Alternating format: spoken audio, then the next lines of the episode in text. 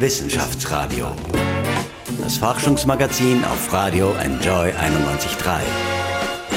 Mit freundlicher Unterstützung des Bundesministeriums für Bildung, Wissenschaft und Forschung.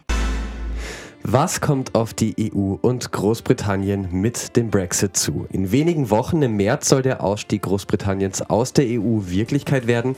Hallo, ich bin Michel Mehle. Über dieses und andere spannende Themen spreche ich in dieser Sendung mit Wolfgang Böhm, Leiter des Bereichs EU bei der Tageszeitung Die Presse. Guten Tag. Hallo, schönen Tag. Schön, dass Sie da sind. Herr Böhm, heute findet die Abstimmung zum Brexit, dem Ausstieg Großbritanniens aus der EU im britischen Parlament statt. Die britische Premierministerin Theresa May hat bereits vor einem Nein gewarnt. Ihre Chancen werden bisher nicht sehr gut eingeschätzt. Wie sehen Sie denn diese Abstimmung heute? Ja, ich sehe es genauso. Die Chancen für Theresa May, also für Premierministerinnen, sind äußerst schlecht, diesen mhm. Deal durchzubekommen. Ich glaube, sie glaubt selber mittlerweile nicht mehr daran. Äh, es wird irgendwie in die Verlängerung gehen. Das wird, wird dann ein, ein spannendes Hin und Her. Aber sie hat weder ihre eigene Partei hinter sich noch die Opposition. Also es könnt, kann sich eigentlich nicht ausgehen. Es ist eigentlich schon ja seit, seit dieser, die, oder dieser Austritt beschlossen wurde, ein Hickhack, ein Hin und Her sozusagen. Was sind denn die weiteren Optionen, die jetzt noch offen stehen, sollte dieser Deal jetzt abgelehnt werden? Na, es gibt nicht mehr sehr viele. Ähm, es ist so, dass, dass das britische Parlament hat ja äh, die Premierministerin äh, verpflichtet, dass sie innerhalb von wenigen Tagen dann eine Alternative vorlegt. Das kann sie, glaube ich, gar nicht. Sie wird möglicherweise darauf drängen, dass man noch einmal verlängert. Das ginge theoretisch zumindest einige Wochen. Mhm. Und sie wird noch einmal nach Brüssel fahren, da ist schon ein Termin eigentlich vereinbart. Auch das zeigt, dass sie nicht besonders optimistisch ist, was die, was die Abstimmung beanlangt und wird dort noch einmal versuchen, äh, das eine oder andere herauszuholen, aber auch hier gibt es kaum mehr Bewegungsspielraum. Ähm, es wird dann eigentlich die große Frage sein, ob Theresa May das politisch überhaupt überlebt. Ja, ob sie beziehungsweise dann zurücktritt, beziehungsweise vielleicht Neuwahlen dann ausgerufen genau, werden. Genau. Die EU will hart bleiben in ihrer Linie, so viel hat sie schon angekündigt. Es wird dann immer wieder ins Gespräch gebracht, ja, eventuell gibt es dann ein zweites Referendum, es wird dann wieder alles gut sozusagen. Glauben Sie an diese Option? Ich würde gern daran glauben. Und ich sage mal, es ist nicht ganz ausgeschlossen, weil äh, die Optionen eben so, so so gering sind. Es gibt nicht viele, weil der Hard Brexit, also ein Ausstieg ohne jeglichen Deal, äh, wäre für beide Seiten katastrophal und für Großbritannien noch ein bisschen mehr als für die EU. Äh, dann würde wirklich die Versorgung möglicherweise zusammenbrechen. Es gibt große, große Schwierigkeiten im Land, das kann niemand wollen. Und äh, bevor es dazu kommt, wäre eben ein Ausstiegsszenario, dass man sagt, okay, wir können uns da im Parlament nicht einigen, fragen wir noch einmal das Volk. Ja. Dann sehen wir einmal, was da noch auf uns zukommt. Was wären denn jetzt die Auswirkungen? Sie haben schon kurz skizziert, zumindest, dass es äh, erheblich wäre, dass es äh, schwerwiegende Einschnitte wären, auch vor allem für Großbritannien. Was sind mögliche Auswirkungen, vor allem auf die Wirtschaft, darüber wird ja auch viel gesprochen, die bei so einem Brexit dann zu Trage kommen? Naja, wir sehen schon jetzt, dass äh, einige Firmen einfach ihre ihre äh, Unternehmen in Großbritannien selbst, Fabriken etc. Äh, reduzieren oder sogar schließen wollen. Jaguar hat zuletzt äh, angekündigt, Rover Jaguar, dass sie da tausende Arbeitnehmer äh, kündigen müssen. Also äh, hier geht es eigentlich schon in eine Richtung, wie man sich das vorstellen kann. Äh, Großbritannien ist nicht mehr Teil des Binnenmarkts. Von dort zu liefern in die Rest-EU wird schwierig. Dadurch übersiedeln diese Firmen äh, aus Großbritannien heraus in andere EU-Länder. Mhm. Anfang des Jahres hatten, des vergangenen Jahres hatten wir Zukunftsforscher Matthias Hawks bei uns zu Gast. Der hat gemeint, in ein paar Jahren könnte der Brexit dann wieder überwunden und Großbritannien Teil der EU sein. Ist das auch eine Möglichkeit, dass es quasi wieder zurück migriert in die EU, ist schwierig wahrscheinlich, oder? Äh, absolut schwierig und, und auch ein bisschen idiotisch, ja. Wenn, wenn man nach austritt mit dem ganzen Theater, das wir jetzt erleben, äh, dann ist das vielleicht irgendwie schwierig, aber doch irgendwann einmal vollzogen und nach ein paar Jahren kommen wir drauf, es war eigentlich ein Fehler. Großbritannien, muss man sagen, hat schon einmal über den Austritt abgestimmt. Damals in, in, den 70er Jahren ist es knapp dafür ausgegangen, in der EU zu bleiben. Es war immer ein Thema. Äh, ich glaube, es würde auch weiterhin ein Thema sein, wenn, selbst wenn eine Regierung das irgendwie noch hinbringt, dass sie, dass sie weiterhin in der Union bleiben. Eine Möglichkeit, die, glaube ich, durchaus realistisch ist, dass Großbritannien einen ähnlichen Weg geht wie Norwegen sozusagen äh, im Binnenmarkt verankert ist, äh, natürlich eine gewisse Abhängigkeit dadurch hat, aber auch gewisse Freiräume, die sie jetzt nicht haben. Ja. Wie sehen den Brexit denn gerade junge Leute, die Sorge haben, es könnte vielleicht das Auslandssemester in Großbritannien unmöglich werden? Die, äh, wie schätzen Sie das ein? Meinen Sie jetzt junge Leute in Großbritannien oder auch in, in der EU? Eigentlich auf beiden Seiten. Äh, man spricht oft davon, dass die eigentlich sehr gegen diesen Brexit sind. Wie ja, es gibt ja auch Umfragen. Also wenn man Großbritannien beginnt, in Großbritannien gibt es Umfragen, die zeigen, dass gerade die Jugend äh, eher in der Union bleiben will. Äh, das große Problem war allerdings bei der Abstimmung, die sind nicht hingegangen. Äh, das hat, und das wissen wenige, äh, nicht nur mit dem Unwillen zu tun, sondern auch damit, dass das Semester begonnen hat oder beziehungsweise gerade nichts begonnen, es war die, äh, die Prüfungen angestanden sind. Die Leute waren auch nicht an ihrem Platz zu Hause und konnten teilweise in der, dort, wo sie waren, also am, am Platz ihrer, ihres Studiums nicht wählen. Und das waren auch ein paar bürokratische Hürden, die das durchaus erschwert haben damals. Hm. Vielen Dank, Wolfgang Böhm. In Kürze sind wir zurück im Wissenschaftsradio. Wissenschaftsradio. Forschung einfach erklärt. Präsentiert von der Fachhochschule Wien der WKW auf Radio Enjoy 91.3. James Blunt mit Heart to Heart. Hier bei uns bei Radio Enjoy 91.3. James Blunt hat als Bodyguard von Queen Mom gedient. Wir sprechen heute in dieser Ausgabe vom Wissenschaftsradio vom Brexit, dem Austritt Großbritanniens aus der EU und die möglichen Folgen. Dafür zu Gast ist bei mir Wolfgang Böhm, Leiter des Bereichs EU bei der Tageszeitung Die Presse. Guten Tag. Guten Tag. Heute zieht Bundeskanzler Sebastian Kurz im EU-Parlament in Straßburg Bilanz zur österreichischen Ratspräsidentschaft. Was schätzen Sie, was wird er sagen? Ich denke, äh, es ist ziemlich erwartbar, dass er äh, durchaus Selbstlob übt, dass also die österreichische Präsidentschaft äh, positiv darstellt. Äh, muss auch fair sagen, organisatorisch war das, war das einwandfrei. Äh, bei manchen Punkten, speziell Migration, äh, ist halt wenig weitergegangen. Das stimmt. Wie schätzen Sie das ein? Es wurden viele Dinge auch äh, geplant außer Migration. Wie schätzen Sie vielleicht diese Ratspräsidentschaft ein von Österreich? Man muss immer sagen, eine Ratspräsidentschaft kann alleine nicht, nicht wahnsinnig viel erreichen. Sie, sie braucht natürlich die anderen Mitgliedstaaten, das ist immer das Hemmnis. Äh, Österreich hat aber in, in manchen Bereichen äh, durchaus auch, auch kleine und, und, und auch beachtlichere Erfolge erzielt. Nehmen wir zum Beispiel in der ganzen Klimageschichte gab es immerhin die wichtigsten Beschlüsse, wie überhaupt mhm. die, die Landwirtschaftsministerin, Umweltministerin Köstiger einen relativ guten Job da gemacht hat. Äh, es gab äh, auch zum Beispiel, haben die österreichischen Beamten, die so technische Dinge mitverhandeln mussten, zum Beispiel fürs neue EU-Budget eine durchaus gute Arbeit gemacht. Äh, in anderen Bereichen ging eben nichts weiter. Ja? Also mhm. ein, eins, das, das viele Menschen zum Beispiel betrifft, ist die Sommerzeitumstellung, äh, wo man gehofft hat, dass man da einfach eine Einigung findet. Ja. Und das hat man, weil, es irgendwann einmal allen äh, bewusst war, dass das eine heiße Kartoffel ist, hat man die einfach weitergereicht. Mhm, verstehe. Sind Sie ein Befürworter dieser Zeitumstellung oder ähm, ist es Ihnen relativ gleich? Na, ich bin froh, wenn es die Zeitumstellung nicht mehr gibt. Allerdings hätte ich gern die Sommerzeit. Ja, um ein bisschen länger zu schlafen. Oder? Exakt. Ja, das ist schön. Die österreichische Ratspräsidentschaft, die ist ja übergeben worden an Rumänien jetzt. Die Regierung war und ist dort wegen eines großen Korruptionsskandals unter Druck. Wie schätzen Sie diese Ratspräsidentschaft ein? Dort fallen ja auch die EU-Wahlen rein im Mai. Ja, es ist ein, schwierig, also ein schwieriges halbes Jahr. Auch schwierig durch diese Präsidentschaft. Rumänien hat noch nie eine Präsidentschaft gemacht. Die haben auch die organisatorische Erfahrung noch nicht. Und dazu kommt, dass diese Regierung und ihr Präsident extrem zerstritten sind. Mhm. Äh, noch dazu gibt es einen Konflikt zwischen äh, Bukarest und Brüssel rund um diese Korruptionsgeschichten, die nicht äh, sauber gelöst wurden.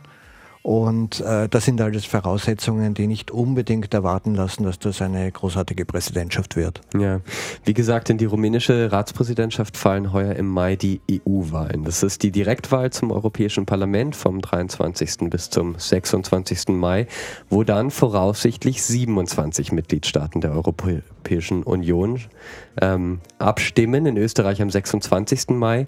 Das ist voraussichtlich die erste Wahl zum Europäischen Parlament nach dem Austritt des Vereinigten Königreichs aus der EU. Wie wird sich das denn auswirken bei der Wahl, wenn Großbritannien nicht mehr Teil der EU ist? Na, es gibt ein paar Rechenmodelle, die schon zeigen, äh, dass das natürlich die Mehrheitsverhältnisse im Europaparlament verändern wird. Großbritannien hat 73 Abgeordnete gehabt, äh, die meisten von den Tories. Die haben äh, kooperiert mit rechtsnationalen Parteien, wie der, wie der polnischen Regierungspartei PiS. Und der Wahlsieger der letzten Europawahl in Großbritannien war ja UKIP mit mhm. dem Nigel Farage. Ja. Und äh, die haben auch mit rechten Parteien kooperiert. Das heißt, gerade am, am, rechten Sektor wird einiges wegfallen. Und das bewirkt aber auch, äh, dass man sich nicht so fürchten muss vor einer rechten Mehrheit im Europaparlament, wird die wird schon rein rechnerisch kaum zustande kommen. Die besten Chancen äh, hat der Spitzenkandidat der Europäischen Volkspartei, Manfred Weber. Wie beurteilen Sie den? Wie schätzen Sie den ein? Ich meine, Manfred Weber ist, ist äh, jetzt rein von der CSU ein ein Politiker, der auch ein bisschen anders tickt als sonst in München, der ein bisschen mhm. breiter aufgestellt ist, trotzdem sehr bodenständig. Äh, ich glaube, dass er, dass er im Grunde diesen Job gut macht. Er hat ihn auch jetzt als Fraktionschef sehr gut gemacht. Äh, er ist äh, nicht ein, ein, ein absoluter Populist, aber er weiß auch damit ein bisschen umzugehen. Das sieht man schon an den Wahlkampfthemen. Er will zum Beispiel den Kampf gegen Krebs europaweit forcieren. Er will äh, klarstellen, dass, dass die Türkei nicht mehr äh, verhandeln soll mit der EU etc. Mhm, verstehe. Wie sind denn äh, Österreichs Wahlkandidaten? Vielleicht von dem, was schon bisher bekannt ist, was können Sie zu denen sagen? Wie schätzen Sie die ein? Ja, wenn man von der Regierungspartei anfängt, der ÖVP, ÖVP wird, die ÖVP wird erst ihre Kandidaten äh, bekannt geben, wahrscheinlich nächste, übernächste Woche. Voraussichtlich wird Spitzenkandidat wieder Ottmar Karas. Ich glaube, dass Kanzler Kurz nicht an ihm vorbei kann. Ja. Er war da erfolgreich, äh, ist etabliert und vor allem hat er auch eine Fangemeinde. Ja, das hat man bei den letzten Wahlen gesehen. Äh, wer dahinter kandidiert wird, äh, das, das wird sich noch entscheiden. Äh, ich schätze, dass der, Bau, der Bauernbund noch wieder jemanden nominieren wird und dass aus den Ländern verschiedene Kandidaten kommen. Aber wie gesagt, das, das wird man in den, in den nächsten Wochen wissen. SPÖ äh, hat sich schon festgelegt äh, mit einem relativ neuen Team. Also da ist eigentlich die Evelyn Regner, die an mhm. Platz zwei kandidiert, die einzige, die aus dem alten Team überbleibt. Andreas Schieder wird Spitzenkandidat, äh, der natürlich jetzt ein bisschen vielleicht eine, eine Last hat dadurch, dass er nicht Wiener Bürgermeister wurde, ja. äh, gleichzeitig aber tatsächlich gewisse Erfahrungen in der Außenpolitik hat und in der Europapolitik, also insoweit für die, für die Partei keine schlechte Wahl ist. FPÖ wird mit großer Wahrscheinlichkeit wieder mit, mit Harald Wilimski in den, in den Kampf ziehen. Und da freue ich mich schon auf die Auseinandersetzungen, auch bei den Konfrontationen zwischen Wilimski und Karas, weil das sind wirklich zwei Welten, die da aufeinander prallen. Ja, ist auch spannend natürlich in dieser Regierungskonstellation, wo ja viel Wert auch auf äh, Harmonie gelegt wird. Die Harmonie wird es in dieser Konstellation bei der Europawahl nicht geben. Ja, das ist möglich. Na gut, vielen Dank, Wolfgang äh, Böhm, bis hierher. In Kürze sprechen wir weiter. Der Chemiker Nuno Molit ist vor kurzem zum Wissenschaftler des Jahres gewählt worden. Meine Kollegin Caroline Schranz hat ihn zum Interview getroffen. Gleich. Wissenschaftsradio. Forschung einfach erklärt. Präsentiert von der Fachhochschule Wien der WKW auf Radio Enjoy 91.3. Hallo, mein Name ist Caroline Schranz und ich bin hier für Radio Enjoy 91.3 für das Wissenschaftsradio und ich stehe vor dem Wissenschaftler des Jahres 2018, äh, Herr Nuno Moolinde. Äh, er selbst Chemiker. Hallo, willkommen bei Radio Enjoy. Hallo, einen schönen guten Morgen. Sie sind der Wissenschaftler des Jahres ausgezeichnet worden. Was bedeutet Ihnen der Preis?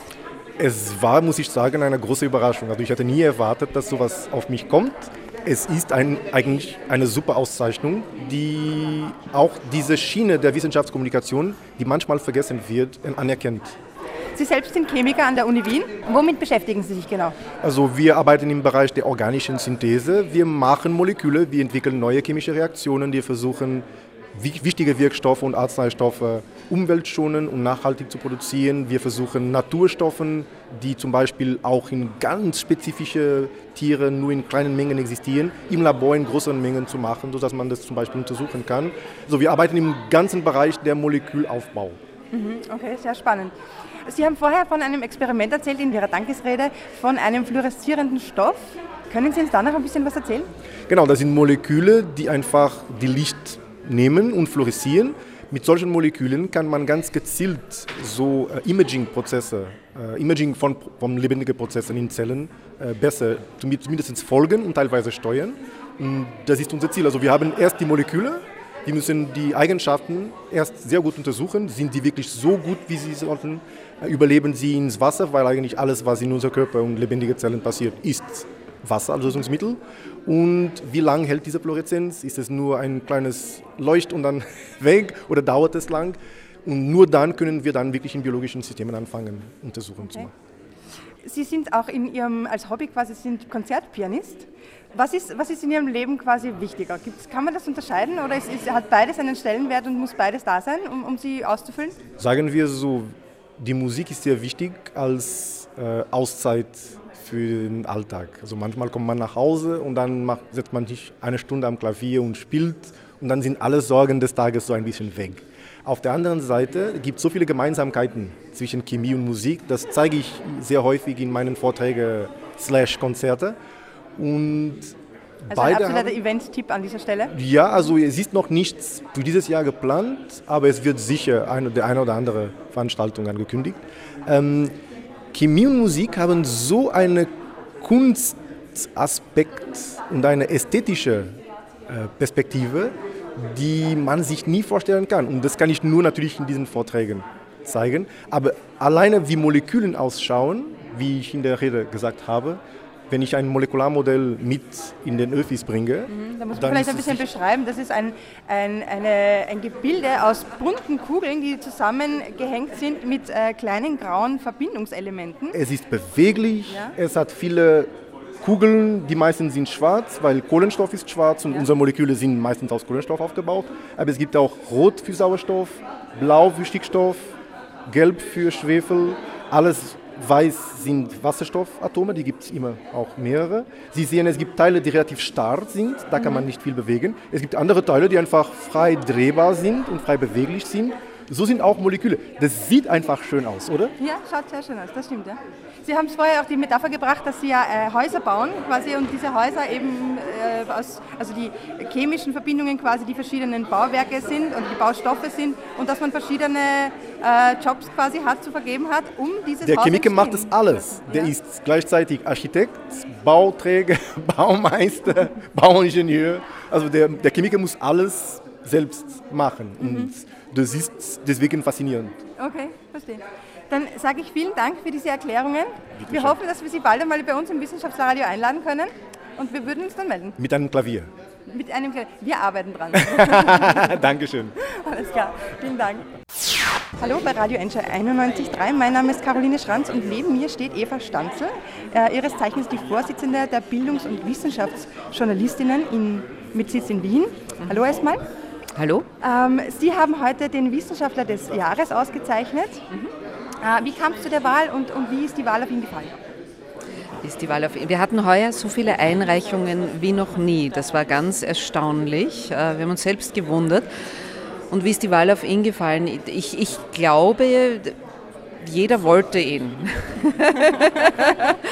ähm, also äh, bei der Wahl direkt ähm, waren die Stimmen sehr stark für ihn. Also mhm. da, da, sind sehr viele Punkte vergeben worden. Man kann bei uns per E-Mail wählen oder direkt durch Anwesenheit.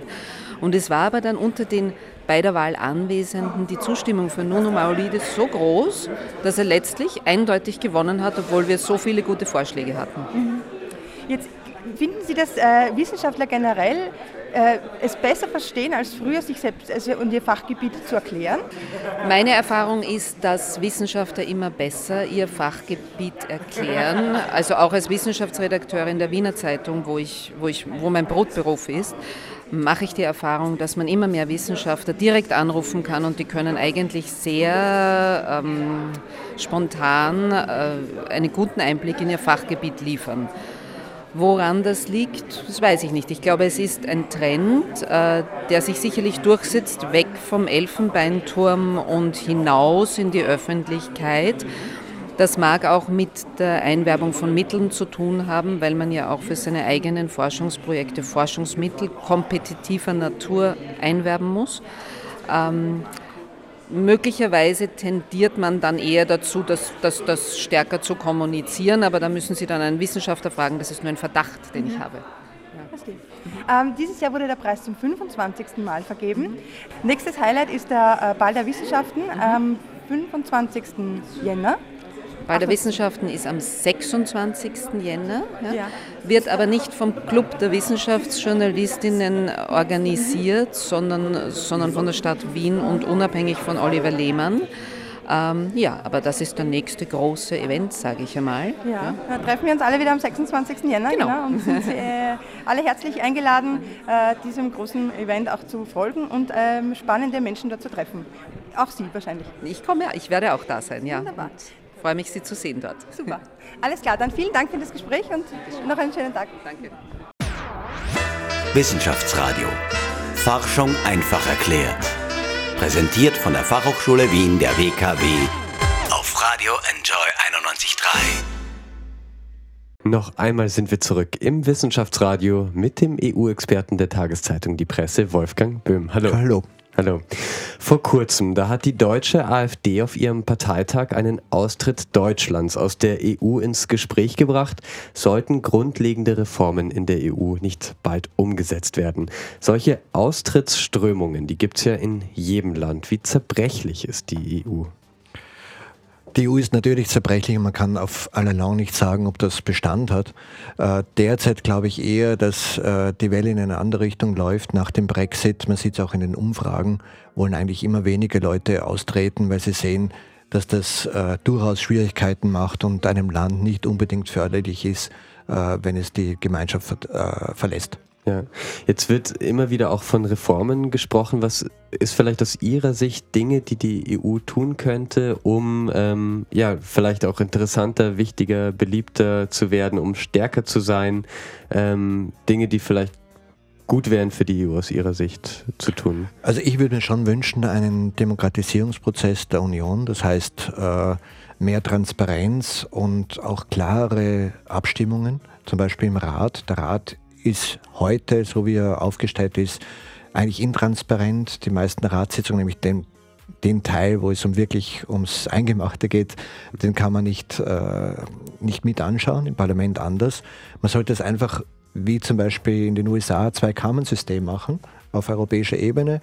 Ein Europaparlament, also direkt gewählte Abgeordnete und ein zweites, ähm, eine zweite Kammer, wo die Ländervertreter drinnen sitzen am besten wären die auch, wenn die direkt gewählt werden würden. Mhm. Und die sollen dann auch in Balance mit dem Europaparlament abstimmen über neue Regeln. Ja.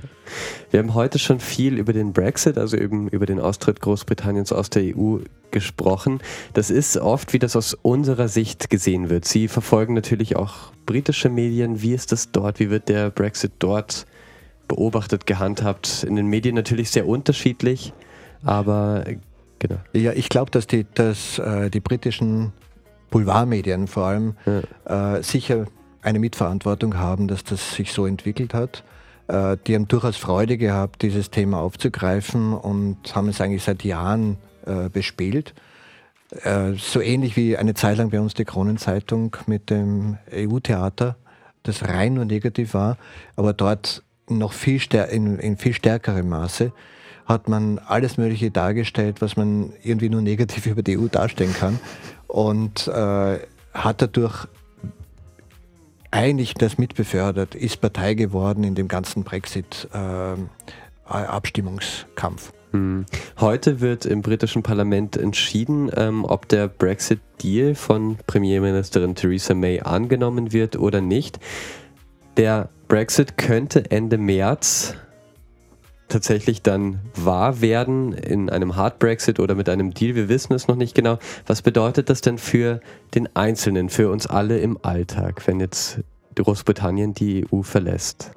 Na, es wird sich schon einiges ändern und noch schlimmer wird es, wenn also es keinen Deal gibt, einen sozusagen ungeordneten Austritt, weil dann von heute auf morgen für viele Güter äh, sowohl aus Großbritannien, aber auch die Großbritannien selbst importiert, es Zölle geben wird. Das heißt, zum Beispiel äh, am Medikamentensektor Großbritannien äh, produziert zum Beispiel kein, selbst kein Insulin, für Zuckerkranke unheimlich wichtig. Äh, die hätten dann möglicherweise Lieferschwierigkeiten äh, von diesen Medikamenten nach Großbritannien. Es gäbe auf dem Verkehrssektor Schwierigkeiten, äh, weil diese ganzen Abkommen, Flugabkommen plötzlich nicht mehr gültig mhm. wären. Das heißt, für die British Airways wäre es möglicherweise von heute auf morgen nicht mehr möglich, in Wien oder anderen Ländern zu, zu landen. Natürlich wird sich das mit der Zeit stabilisieren, aber es wird sicher momentan mal ein großer Schock sein. Ja. Zum Schluss einen kurzen Wordrap mit Wolfgang Böhm. Für mich persönlich bedeutet der Brexit eine Katastrophe. Die Politereignisse 2019 neben dem Brexit und der EU-Wahl, die für mich schon feststehen, sind naja, international natürlich, natürlich, wie es mit den USA, wie es mit Donald Trump weitergeht. Ja. Und welchen Wunschsong sollen wir zum Schluss spielen? The Clash mit London Calling oder Ed Sheeran mit Perfect? Na, ich bin ja die Generation Clash mit London Calling. Ist auch vorne mit dabei. Ähm, spielen wir gleich. Vielen Dank für das Gespräch, Wolfgang Böhm. Ich danke auch.